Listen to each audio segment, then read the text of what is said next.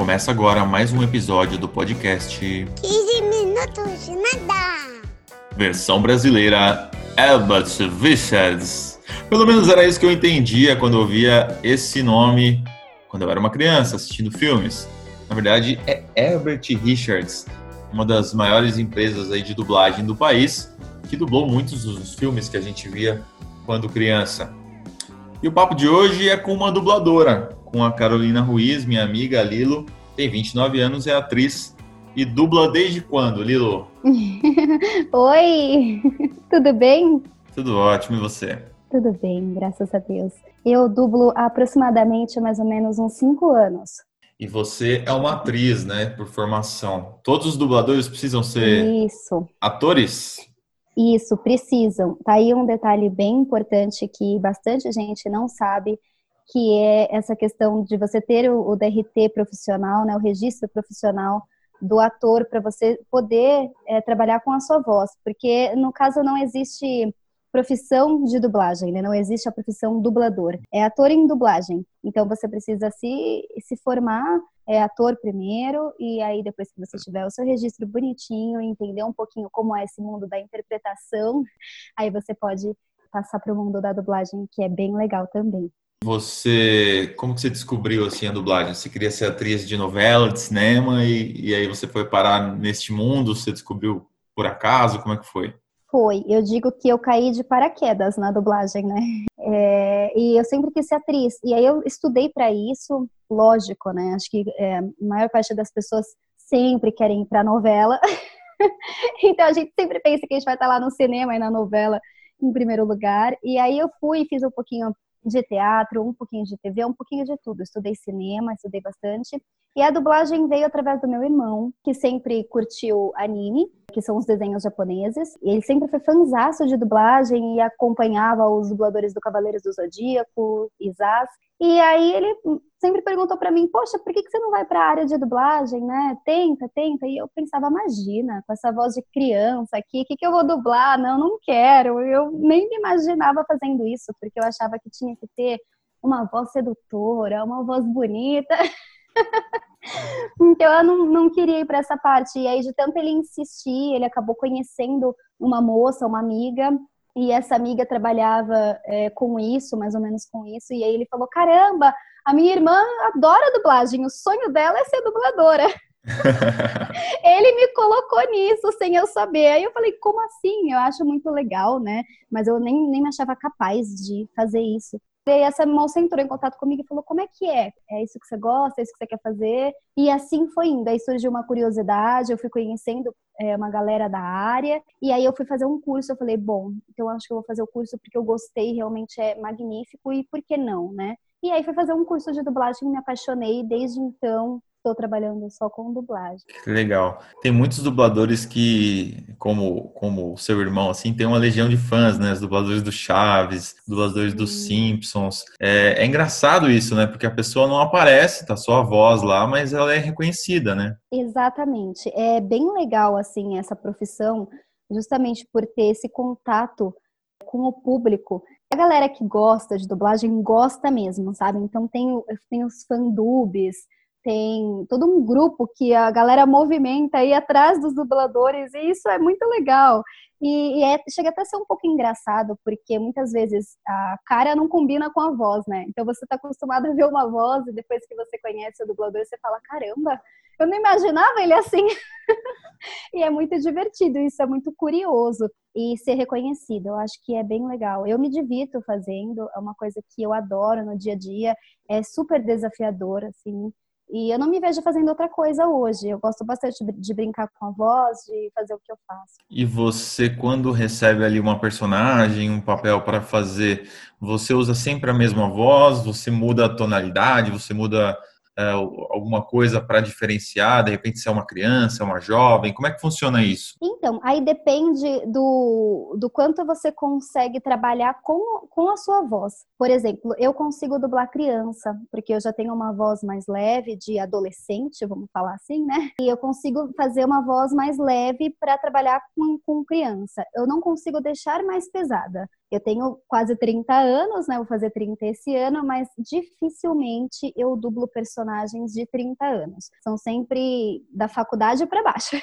Mas você 20, dubla, você dubla 15. meninos e meninas? Então, menino não, porque eu não tenho tanta facilidade em fazer menino, a não ser que seja desenho, que é uma coisa mais caricata, e aí eu consigo brincar um pouco com a voz, dar uma pesada, dar uma, dar uma diferenciada na voz, aí eu consigo fazer é, desenho. Eu já fiz um desenho em que eu fazia um ursinho e ele era menino e ficava legal. Mas menina eu faço tranquilamente. Eu, inclusive, dublo uma personagem que tem seis anos num reality show que chama Dance Moms. E ela tem seis aninhos e eu que faço ela desde sempre. E é muito gostoso de fazer. Então, vai muito do que você consegue trabalhar com a sua voz, de onde você consegue chegar, né? O mais importante é a gente mostrar a verdade naquilo que a gente está fazendo com a voz. Então, às vezes, a gente consegue fazer uma imitar alguém, fazer uma voz mais diferente, mas não fica tão real fica muito caricato. E aí você só vai conseguir usar essa voz no desenho mesmo, no desenho animado, numa coisa mais caricata, numa voz original, algo do tipo. E deve ser muito legal fazer desenho animado, né? É, é muito é. diferente de fazer um personagem real, assim?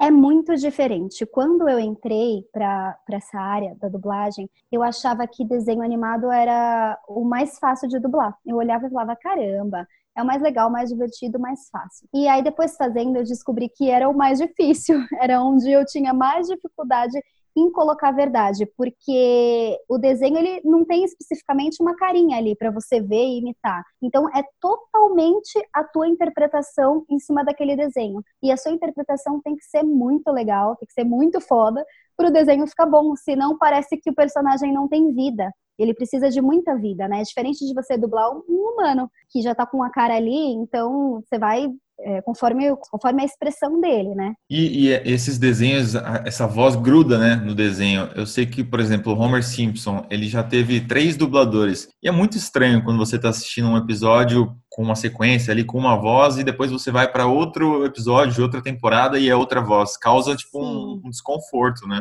Sim, geralmente os fãs é, de dublagem, eles reclamam muito quando acontece isso, mas assim, tem vários fatores, né? Às vezes nem é culpa, coitado do dublador que não quis dublar o personagem, que às vezes as pessoas acham que é esse é, o motivo, e às vezes não é. Pode ser o motivo da pessoa ter morrido, é trágico, mas a gente tem dubladores aí é, mais velhos e que as pessoas morrem, né?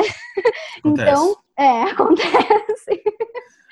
E aí tem que ser substituído por conta disso. Às vezes o cliente, por livre e espontânea vontade, quis trocar a voz, enjoou da voz ou mudou o cliente. Tem vários fatores às vezes. E além dos desenhos, os personagens reais assim também tem uma voz única, né? Por exemplo, existe o dublador do Adam Sandler, do dublador do sim. Jim Carrey. É, sempre se repete também, né? Sim, sim. A gente costuma chamar na dublagem de boneco quando você começa a dublar um ator e aquele ator passa a ser seu, né? Então a gente fala, ah, é meu boneco, não pega meu boneco que quem dubla ele sou eu. É mais ou menos assim. É legal porque no Toy Story, por exemplo, tem o boneco dos bonecos, né? E, então, é isso. o, eu tava vendo eu tava vendo o seu Instagram e você colocou lá umas dublagens de um programa que chama 90 dias para casar, né? Isso, é um reality show. E aí, é, sei lá, a menina tá sofrendo porque aconteceu alguma coisa com o namorado, coisa e tal. O que eu queria saber é se, é, é se, se alguma vez que você estava fazendo dublagem, você realmente se emocionou de verdade, assim, com o texto. Sim, e chorou, por certeza. exemplo. Com certeza, com certeza, acontece muito. É, em programa de reality show, às vezes nem tanto, porque tem muito corte e às vezes nem dá tempo da gente sentir muito a cena, né? Mas acontece sim. Vou citar um outro reality show que eu faço, que chama Filhas da Poligamia, que são histórias reais, histórias verídicas, em que as meninas nascem em famílias polígamas, polígamas ou poligamas? Bom, a gente vai deixar assim, eu não, não sou especialista em geometria, então a gente vai deixar desse jeito.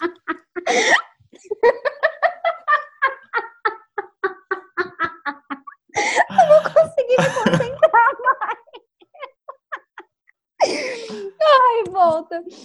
Não, então, tem um programa que eu faço que chama Filhas da Poligamia e que elas contam a história de vida delas, né? E, e são meninas que nascem em, em, família polígama e elas querem sair da poligamia. Então, três delas saíram, elas são irmãs de mães diferentes, mas do mesmo pai. E assim, elas têm, em média, eu não lembro agora se são 42, 42 irmãs, 42 irmãos. É uma coisa bem louca mesmo, assim, que acontece. E aí elas contam a história de vida delas e tentam tirar outras meninas que queiram sair da poligamia. E é uma coisa, é um programa muito pesado, é um programa que mexe muito com a gente, principalmente, né, eu sou mulher, mulher, eu consigo sentir mais ou menos o que, que elas estão passando por ali, porque elas passam por abuso e tudo mais. E é um programa que eu me emocionei várias vezes fazendo. E teve até uma cena em que eu chorei junto, então a gente já aproveitou para chorar e já fazer a cena.